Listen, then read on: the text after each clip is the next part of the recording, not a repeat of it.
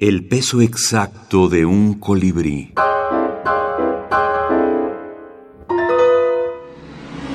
Minificción boliviana contemporánea.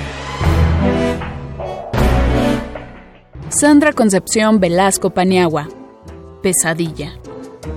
Anoche soñé que era una gallina. Me asusté. Nunca pensé que sería tan complicado tener tantas plumas. ¡Qué susto! Mire mi tentáculo. Al suspirar salió una burbujita. ¡Qué pesadilla!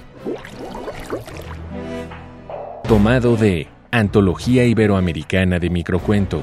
Compilador Homero Carvalho Oliva.